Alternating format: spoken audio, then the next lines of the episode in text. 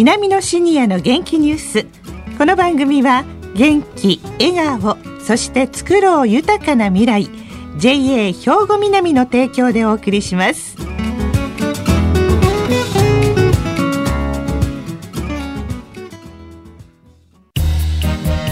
皆様の元気生活を応援する JA 兵庫南。近畿最大級の農産物直売所虹色ファーミン。おすすめは JA 兵庫南エリアの新鮮な地元農産物。皆さん明けましておめでとうございます。南のシニアの元気ニュースの時間です。この番組は稲美野学園の元気なシニアの皆さんが気になったニュースや話題を取材し、ラジオを聴きの皆さんにもお伝えしていきます。今回は令和2年最初の放送となります。今年もね、皆さんどうぞよろしくお願いいたします。さあ、スタジオには稲美野学園ラジオ放送サポーター A 班のお二人に来ていただいています。それでは自己紹介からお願いします。はい。明けましておめでとうございます。渡田翔英、70歳です。塩津美智子、72歳です。はい、今年もよろしくお願いいたします。よろしくお願いいたします。さあ、今日はどんな話題ですか、渡田さん。はい。私が長年ずっと関わってきてます、ボランティア活動についてちょっとお話ししたいと思っております。はい。はい、どんなボランティアされてるんですか？そうですね。あの、まあ、私いろいろしてるんですけども、はい、特にやる、あの、被災地の、そういった、あの、ボランティア活動をね、ええ、長年もう8年ほど続けております。はい。きっかけというのはあるんですか？そうですね。まあ、あの、一番のきっかけっていうのはやっぱり、阪神淡路大震災の時に、私の住んでる家が、まあその時にはもう引っ越しとったんですけれども、ええ、現地に見に行った時にもうぺしゃんこになっとって、はい。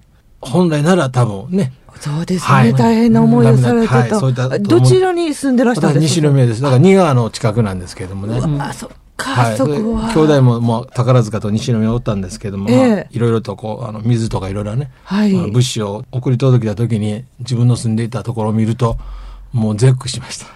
そうですか。まあ、それが一つのきっかけですね。その辺からスタートしてます。ということは、やはり、この1月17日が近づいてくると、うん、そんなことを思い出したりもするんですね。はいはい、まあ、渡田さんは、今、どのようなボランティアをされてるんですか？はい。あの、特に、まあ、あの、東北、東日本大震災の時に、はい、まあ、その前からボランティア活動しとったんですけれども、まあ、いわゆる、丸山が決壊の時にいろいろも全国の人に助けてもらったと。それでまあ私ではまあ阪神淡路大震災の時にはまあ生かされたということで、うん、まあ何かもう縁の下の力持ちになりたいっていうのは一つのあれですね、うん、ボランティアを始めたきっかけですね。はい、そうですか。はい、まあね、渡田さんは震災前に長年住んでらした西宮をお引越しされて、今、田島の方にお住まいになってるんですもんね。はい。今は主にどちらの方に行かれてるんですか？特にまああの豊岡市の場合はあるあの南三陸町の方に関わってるんですけども、はい、まあ行政とか社協の方も関わってるんですけども、ええ、それでまああの7年半ほど続けたんですけども、仮設住宅がもうなくなっちゃったので、はい、もう復興住宅になったらそういった交流ができなくなったので、えーまあ、現地のそういう産物ですね、はい、そういったものを、まあ、福祉祭りかなんかで、要するに物産展ということで、はい、販売してるんですね。応援の仕方っていうのは、はい、本当にあの、現地に行くだけでなく、いろんな形がありますからね。そうですね。ということは、渡田さんは、2011年の東日本大震災の時、直後に行かれたんですか？そうですね。えーあれが3.11ですからね、はい、その直後すぐに行きたかったんですけどいろいろやっぱりアクセスの関係で行けなかったので、うん、大体5月の、まあ、連休前ぐらいに社協とか行政と一緒に、まあ、バスを借りて乗り込んだんですけども、えー、道中見てますともう言葉が出なかったです。津波というのは本当に怖いですよね。はい、ね。えー、も山の方に、ね、船が乗っかかってたとこはいろいろありますのでね、はい、だからもうそれはもう言葉には表現できないほどのもう悲惨なね、状態だったと思います、ね。えー、そうですか。はい、えー、そして、それから何回か元気になっていく街の様子は、応援されてきたんですね。はい、はい、で、今は継続的に、その、南三陸町の、はい、物産をまあこちらの方に仕入れしまして、もうそれが3年ほど続いてますね。何が美味しいんですか、うん。そうですね。名物笹かまぼことかそういったものが美味しいですね。美味しいですね。はい。まあ、もちろんわかめとか美味しいですけども、うんうん、まあおすすめが笹かまぼことか、はい、はい、そういったものが多いですね。ああ、そうですか。で、その、あの、ボランティアグループも立ち上げられたと伺ってますが。そうですね。以前からそういうシルバーとおかしいですけど、そういった人のサロン的な場所に我々ちょっとこう、ささやかなお手伝いことで言っとったので、まあ、それが一つのグループを立ち上げるかというあれでなんですけどね。はい。で、皆さんのその思いが一つになって、ね。はい、これなんていう名前なんですか？豊岡市のボランティアグループ、支援の輪というグループなんですね。うん、これどんな字書くんですか？えっ、ー、と、支える縁ですね。ご縁の縁の、それとまあ、和というか、まあ、つながりですけども、はい、まあ、和やかなという雰囲気で、和という字を使ってますね。これ立ち上げられてどれぐらいになるんですか？もう8年ですね。あ、はい、そうですまあ、初代の方がちょっと引退されて、私は今一応リーダーみたいな形でさせてもらうとるんですけども、はい、災害に対するこう支援ができればということで、まあ、まあ、細く長く続けております。はい。そして、塩津さんは、どんな活動をされてるんですか？ボランティアと言いますと。はい。私はね、あの、出会いと山の縁で、はい。去年の11月12日から13日間、はい、ネパールに行ってきました。ええ、NPO ネパールマジャニーが行ってる学校支援活動に参加です。え、どんな活動されるんですか、ネパールで？日本でいっぱい品物集めるんです。はい。ランドセル、うん、ピアニカ、はい。台数は少しですけども、うん、パソコン、はい、で、ぬいぐるみ、うん、古着、はい、それらを、そうやね、400キロ。それを関空から運んだんです。ああ、飛行機で運んでもらって、はい、で、皆さんたちもネパールに行って、はい、はい、でね、あの、なんで私らが必要かって言ったら、その400キロを持っていくのに、一人40数キロいけるんです。一人荷物として乗りますもんね。うんうん、あ、そういうことなんですね。うん、えー、それ、するきっかけっていうのは何だったんですか？山歩きするでしょ、私。えー、そしたら、いや、塩さんネパール支援活動行けへんか、いうふうに声かけられて。で、主に子供たちのためにという学校ですからね。そのネパールとのご縁っていうのは、どんなことがあったんですか？このリーダーの人が、ネパール、まあ、ジャニーを、もう自分で立ち上げて、うん、私らは73回目に行ったから年2回あるから、結構古い古いんです。もう73回もその支援が続いてるわけなんですね。うんうん、子供たちともお会いになったかと思うんですけれども。うん、あのね、学校に着くでしょ。そうした子供たちがね、花輪をプレゼントしてくれるんですよ。えー、もう、もういっぱいいっぱい首が埋まるぐらいの花輪。もう。あの、本当のお花で。本当のお花。作った手作りの。そうなんですよ。えー、で、それが子供たちでしょ。先生は額にね、赤い粉をつけてくれるんです。はい、ティカって言うんですよ、うん。でもやっぱりそういうのがあると、ネパールに来たなっていう実感が湧きますもんね。そうですよね。ねその、その国のおもてなしを受けれるっていうのは幸せなことですね。そうですね。で、そのノートとか。あ、それはあの、学校の先生が子供たちをこう並ばしてね。はい。そしたら綺麗にちゃんと並ぶから、私らは順番に鉛筆ノート、消しゴムを。どんな表情ですか、子供たちは。もうね、もらうたび両手で受けてくれるんです。うん。もうすごく喜んでくれます。ああ、なるほど。ね、うん、ということは、今ネパールの学校の現状というのはどんな感じなんですか？うん。3歳ぐらいから17歳ぐらいの子供たち。通ってるわけですね、うん、日本みたいに小学校中学校って分けることもなくみんながその山の学校に通ってくるわけですね。うん、でその教材とかそういう文房具とか、ね。うん、そういうのはやっぱり足りてないんですか？足らないと思います。